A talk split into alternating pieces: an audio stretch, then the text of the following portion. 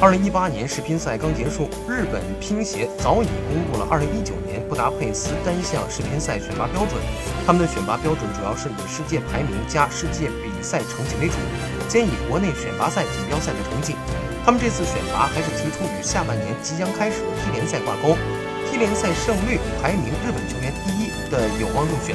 从最新的世界排名来看，目前女单世界排名第三位的石川佳纯具有很大的优势，而且她在今年三月的德国公开赛上夺冠。男单目前世界排名第九的丹羽孝希，目前也处于争夺明年世乒赛门票的领跑位置，